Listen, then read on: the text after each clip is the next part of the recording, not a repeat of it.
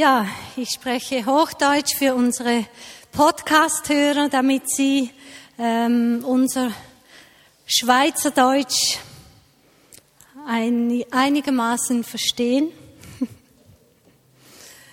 genau, da auch mein Hochdeutsch etwas schweizerisch klingt, das ist ja klar. Aber das ist ein Teil von uns und ähm, ich denke, das spielt keine Rolle.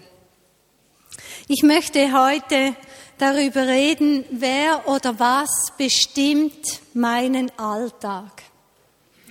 Wer oder was bestimmt meinen Alltag? Letzten Sonntag hat Dave die Frage gestellt, lebe ich das, was ich glaube? Lebe ich das, was ich glaube? Oder glaube ich einfach und das hat mit meinem Leben gar nicht wirklich etwas zu tun? Diese Woche war die Beerdigung von meinem Vati. Mein Vati ist 93-jährig gestorben. Er hat, in, als er jung war, sein Leben Jesus anvertraut. Er war ein Jünger von Jesus.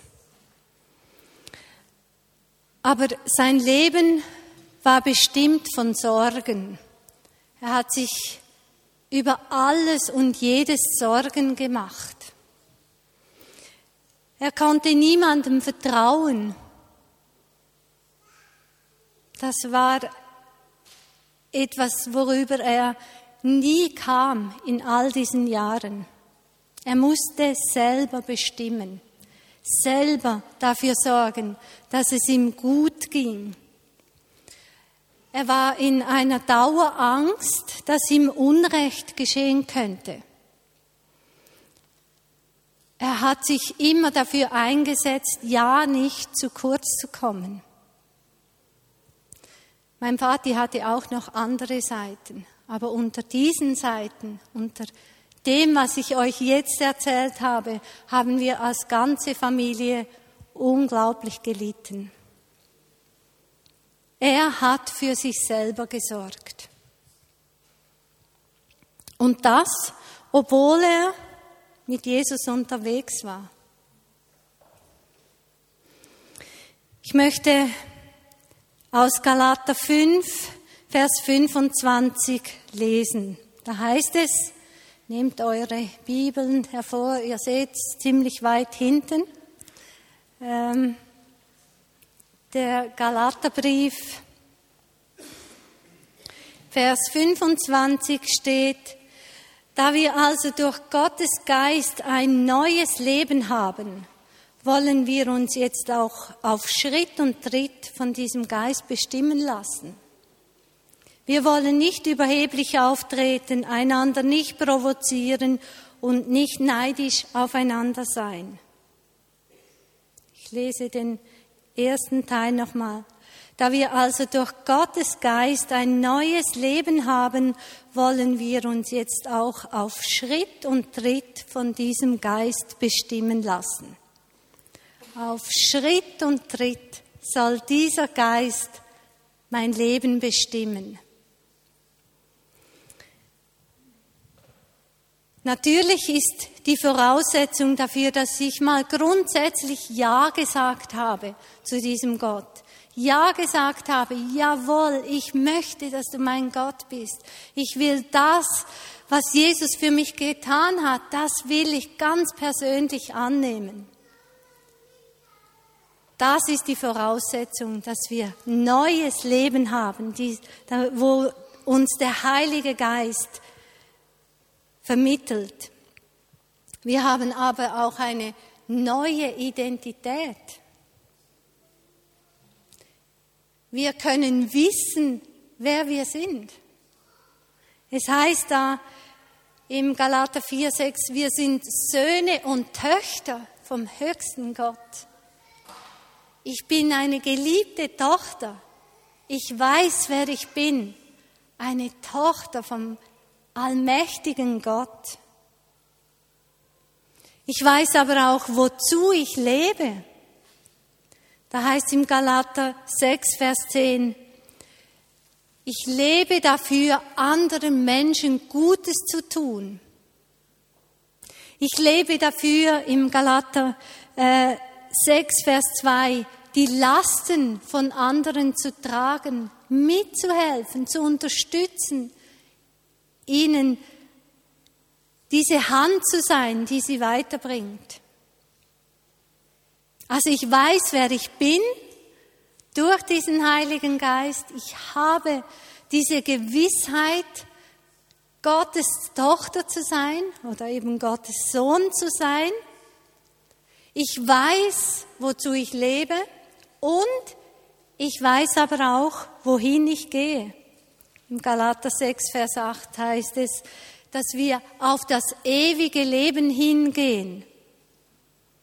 Das sind die drei Grundfragen, die für jeden Menschen immer wieder geklärt werden müssen. Wer bin ich? Wohin gehe ich? Äh, wozu lebe ich und wohin gehe ich? Das sind ganz zentrale Fragen für unser Leben. Und der Heilige Geist beantwortet uns diese Fragen. Also wir sollen uns bei jedem Schritt von ihm führen lassen. Jetzt geführt werden heißt ja, wir sind abhängig. Ich bin bedürftig von ihm. Ich mache mich freiwillig abhängig von diesem Heiligen Geist.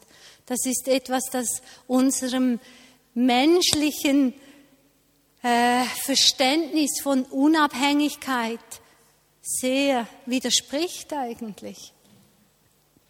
Der Heilige Geist sagt, wenn du dich abhängig machst, dann führe ich dir jeden Schritt, jeden einzelnen Schritt. Wir wissen, dass es nicht immer unser Alltag ist, dieses geführt werden durch den Heiligen Geist. Wir singen zwar oft in der Anbetung, ich vertraue dir alle Zeit, ich liebe dich von Herzen, ich bin bestimmt von dir, alles soll dir gehören. Und dann stehen wir im Alltag, jemand ärgert uns und alles ist vergessen.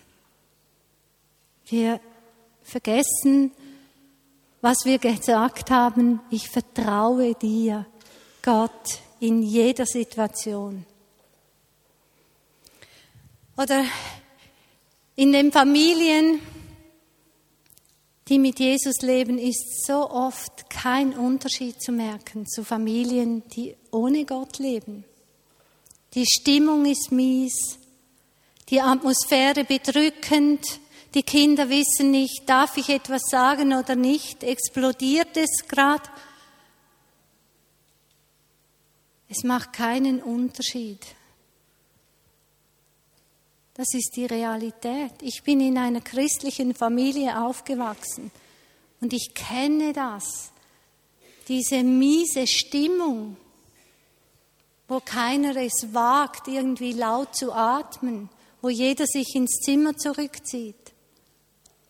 Oder Familien, wo man dann nicht wagt, noch ein, etwas zu sagen, wo Schweigen herrscht. Familien, wo andere klein gemacht werden, wo Eltern nicht einschreiten, wenn ihre Kinder die Geschwister heruntermachen, auf ihnen herumhacken, weil sie es vielleicht selber machen. Oder einfach nicht eingreifen und nicht sagen, nein, jeder ist gleichwertig. Darum machen wir einander nicht klein. Aber wenn die Kinder natürlich hören, wie die Eltern selber über die Nachbarn schimpfen, über die Kollegen schimpfen, diese heruntermachen, sich lächerlich machen über andere Leute, wie sollen dann die Kinder etwas anderes leben? Kürzlich kam unser Nadal von einem Besuch bei einem Kollegen nach Hause. Äh, dieser ist sehr engagiert in der Gemeinde, nicht bei uns, sonst würde ich das nicht erzählen. sehr engagiert, sehr hingegeben. Aber Nadal kam schockiert nach Hause, weil er gesagt habe, dieser, dieser Kollege spricht so respektlos mit seinen Eltern. Er ist so unglaublich, wie er mit seiner Mutter umgeht. Das kann ich nicht verstehen. Es macht keinen Unterschied. Oder der, es ist auch eine Realität, dass wir immer wieder in Versuchung sind, uns um uns selber zu kümmern. Im Gedanken daran, ja, ich muss selber schauen, damit es mir wirklich gut geht.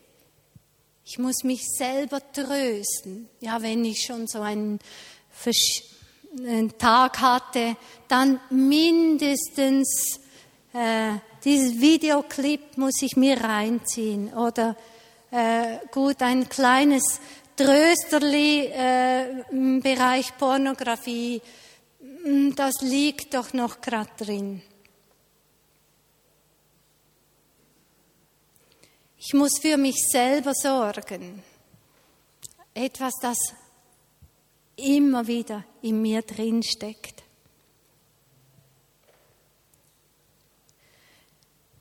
Ich äh, merke immer wieder, es gibt gewisse Bereiche, da fällt es mir ganz leicht zu vertrauen. Und es gibt andere Bereiche, da finde ich es sehr schwierig. Also ich kann gut glauben für einen Menschen, dass er sich verändert, weil ich selber in so vielen Bereichen Veränderungen erfahren habe. Aber wenn es darum geht, zu vertrauen, dass Gott mich mit Finanzen versorgt, dass wir unsere Rechnungen bezahlen können, dann wird es schwierig. Dann merke ich, ja, ich muss mich daran erinnern, halt mal, Christa, du willst ja Gott vertrauen. Ich merke immer wieder, dass ähm, für Gebetsanliegen in unserem Gebetsbrief gibt es immer äh, Gebetsbitten, dass jemand eine Stelle, Arbeitsstelle bekommt. Da geht es einfach. Aber habt ihr schon ein Anliegen gelesen, dass jemand sagt, ich komme mit meinem Arbeitskollegen einfach nicht zurecht. Bitte betet für mich. Helft mir darin. Oder habt ihr gelesen, äh, dass jemand sagt, ich fühle mich so depressiv, ich brauche Gebet, helf mir zu beten. Für Krankheiten beten wir viel sonst. Also wir haben so Bereiche, wo es einfach geht und wo es schwierig wird. Aber der Heilige Geist ist unser Tröster, heißt es im Johannesbrief. Er ist unser Beistand lesen wir in der Apostelgeschichte. Er ist unser Verteidiger. Hier heißt es im Pass. Er ist derjenige, der uns Sicherheit vermittelt. Lesen wir im Galater 5. Er ist der Ausdruck von neuem Leben. Er ist es, der mir Zugehörigkeit gibt. Er ist es, der mich Abba, lieber Vater, sagen lässt. Lesen wir im Galater 4, Vers 6. Also der Heilige Geist deckt eigentlich alles ab, was wir uns nur wünschen als Menschen. Jemand, der für uns da ist, der mich tröstet, der für mich einsteht, wenn ich selber nicht mag, der mir Sicherheit gibt, der, den ich stehen kann, der nicht wankt, der mich verteidigt, wenn mir Unrecht geschieht, zu dem ich einfach gehöre, bei dem ich angenommen bin. Im Galater 4, Vers 9 lesen wir ein wichtiger Vers, den Paulus da den Galater geschrieben hat. Jetzt aber kennt ihr Gott, oder vielmehr Gott kennt euch. Wie ist es da möglich, dass ihr wieder zu den kraftlosen und armseligen Vorstellungen dieser Welt zurückkehrt? Wie ist es da möglich, dass er wieder zu den kraftlosen und armseligen Vorstellungen dieser Welt zurückkehrt? Manchmal erschrecke ich über mich. Dann denke ich, jetzt bin ich, wie, wie lange? Moment, muss schnell rechnen. 40, ein, nein, mehr. 44 Jahre lebe ich mit Jesus. Hm? So eine lange Zeit. Und ich bin immer noch daran, zu lernen, was es heißt, mein Vertrauen auf Gott zu setzen, dem Heiligen Geist jeden Schritt in meinem Alltag anzuvertrauen. Unglaublich. Ich denke, wie kann das sein? Das muss Paulus beschäftigt haben. Wie ist es möglich, dass er wieder zu den kraftlosen Denken zurückkehrt?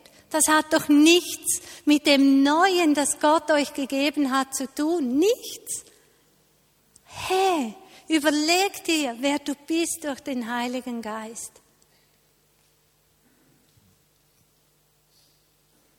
Wieder zurückkehren ist ja oft nicht einfach so ein Schritt, wo man äh, von heute auf morgen macht, sondern so ein Prozess, der sich einschleicht.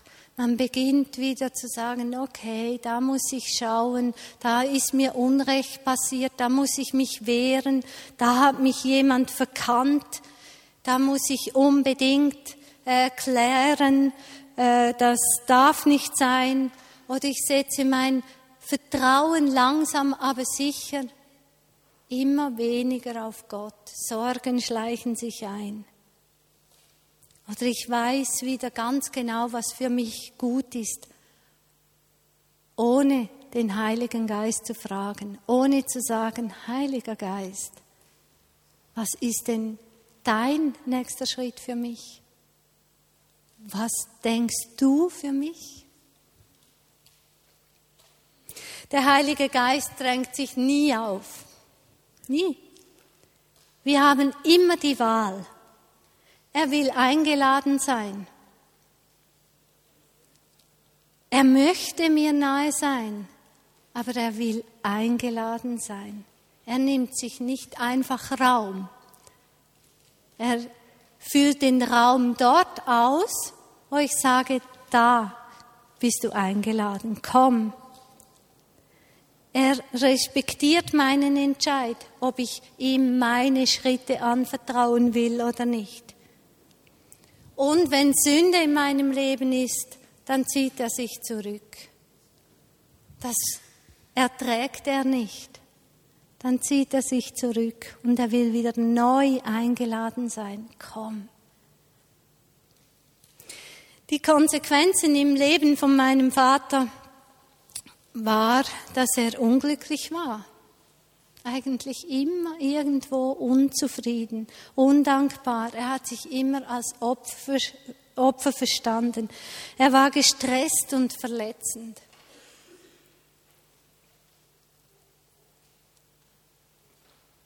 Darum die Frage, was prägt deinen Alltag?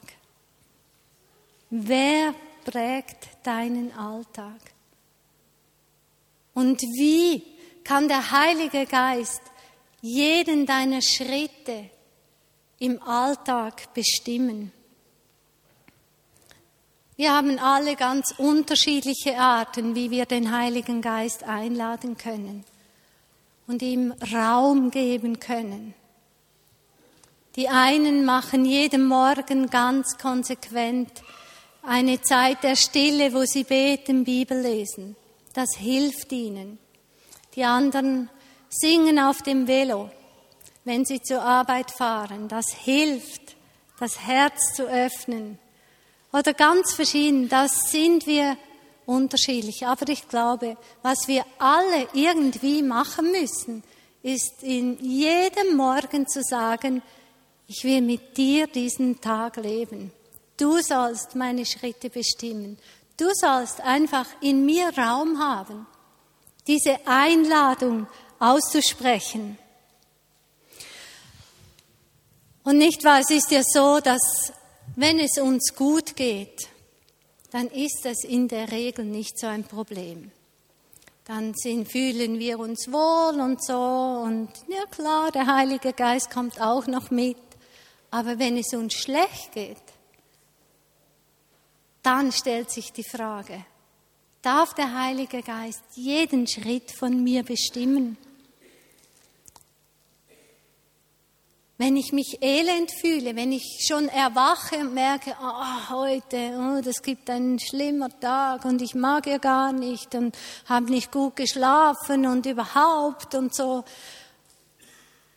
dann entscheidet sie sich, gebe ich dem Heiligen Geist Raum, lade ich ihn ein und sage, komm, hilf mir, ich schaffe das nicht.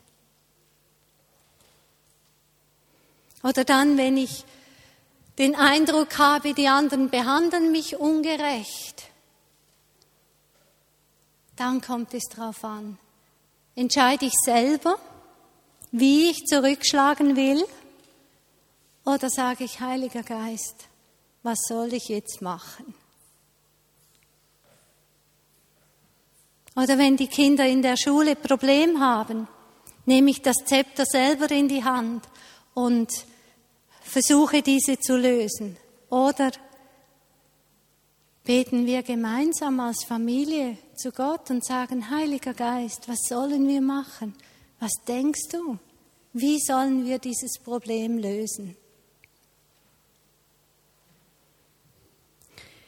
Führung durch den Heiligen Geist entspannt.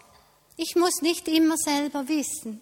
Ich darf entspannt sein und sagen, ich habe da jemanden, der mich führt.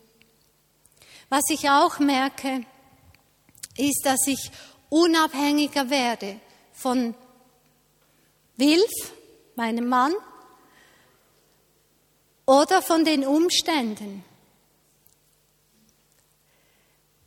Mein Glück ist nicht abhängig davon, wie behandelt mich Wilf.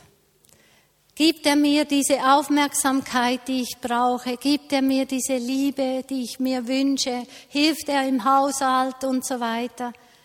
Mein Glück ist nicht davon abhängig. Auch nicht von meinen Umständen. Mein Glück ist abhängig davon, ob ich meine Schritte vom Heiligen Geist führen lasse. Und ich habe euch jetzt einiges erzählt im Zusammenhang mit meinem, äh, mit dem Tod von meinem Vater. Hat mich jemand gefragt und hat gesagt, Christa, ich, ich verstehe nicht, warum merkt man das denn nicht, dass du das so schlimm hattest in deiner Jugend? Und äh, ich habe mir überlegt, ja, was, was ist es denn? Warum? Ich meine, man kennt ja so die Geschichten, man weiß, was es auslöst. Warum ist es so? Und ich bin zum Schluss gekommen, dass es Gnade ist, oder? Also ich, ich habe nicht den Eindruck, ich habe irgendetwas gut gemacht, etwas speziell, sondern das ist einfach Gnade von Gott. Aber ich habe mein Leben sehr früh auf Jesus ausgerichtet. Und ich erinnere mich, wie ich als Kind oft vor dem mm, Bett gekniet bin, gebetet habe, zu Gott geschrien habe. Ich habe geweint bei Gott und gesagt, wie kannst du das zulassen? Du siehst doch, was passiert. Wie, warum lässt du diese Ungerechtigkeit zu? Diesen Stress, in der Familie, diese Ängste in der Familie, warum lässt du das zu? Und ich habe als Kind gelernt, immer wieder damit zu Gott zu kommen. Und es ist so, wir würden ja gerne denken, so, jetzt kann ich das abhaken, jetzt weiß ich, wie das geht, ich habe das als Kind durchexerziert, da muss mir keiner sagen, nein, so ist es nicht. Wir lernen ein Leben lang und ich merke, ich lerne immer noch.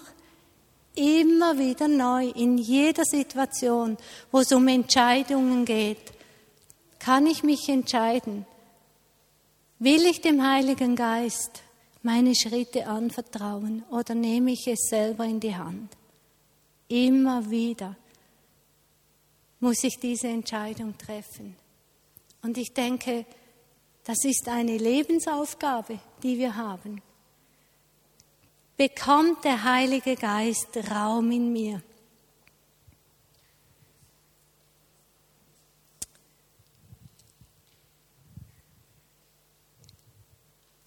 Ich habe gedacht, dass ihr euch gegenseitig ähm, überlegen könnt, helfen könnt, wie könnte ich jeden Morgen daran erinnert werden, den Heiligen Geist einzuladen. Was könnte mir helfen? Jetzt, das kann ja ganz verschieden sein. Äh, die einen, früher, oder, hatten wir ein Taschentuch, als ich noch ein Kind war. Da haben wir ähm, einen Knopf reingemacht und man, jedes Mal, wenn man da in die Hosentasche griff, hatte man diesen Knopf in der Hand und man musste sich anstrengen, noch zu wissen, warum war der jetzt da. Aber jetzt bei den Papiertaschentüchern geht das ja nicht mehr. Aber irgend so eine Erinnerungshilfe, oder irgendetwas an den Spiegel schreiben oder einen Zettel an die Türe kleben, dass jedes Mal, bevor du zur Haustüre rausgehst, du liest, hast du ihn schon eingeladen? Oder irgend solche Hilfen. Also überlegt euch, was könnte mir helfen, damit ich immer daran erinnert werden, werde. Und die zweite Frage, wo ihr kurz austauschen könnt, Wen könnte ich bitten, mich zu fragen, ob ich es auch mache? Weil da, darauf kommt es ja an. Also äh, viele von euch haben Connect-Partner oder im Hauskreis. Wer oder wen könnte ich fragen, bei mir nachzuhaken? Also, Ihr könnt einige Minuten austauschen. Was würde mir helfen, mich zu erinnern? Und wen bitte ich, bei mir nachzufragen? Gut.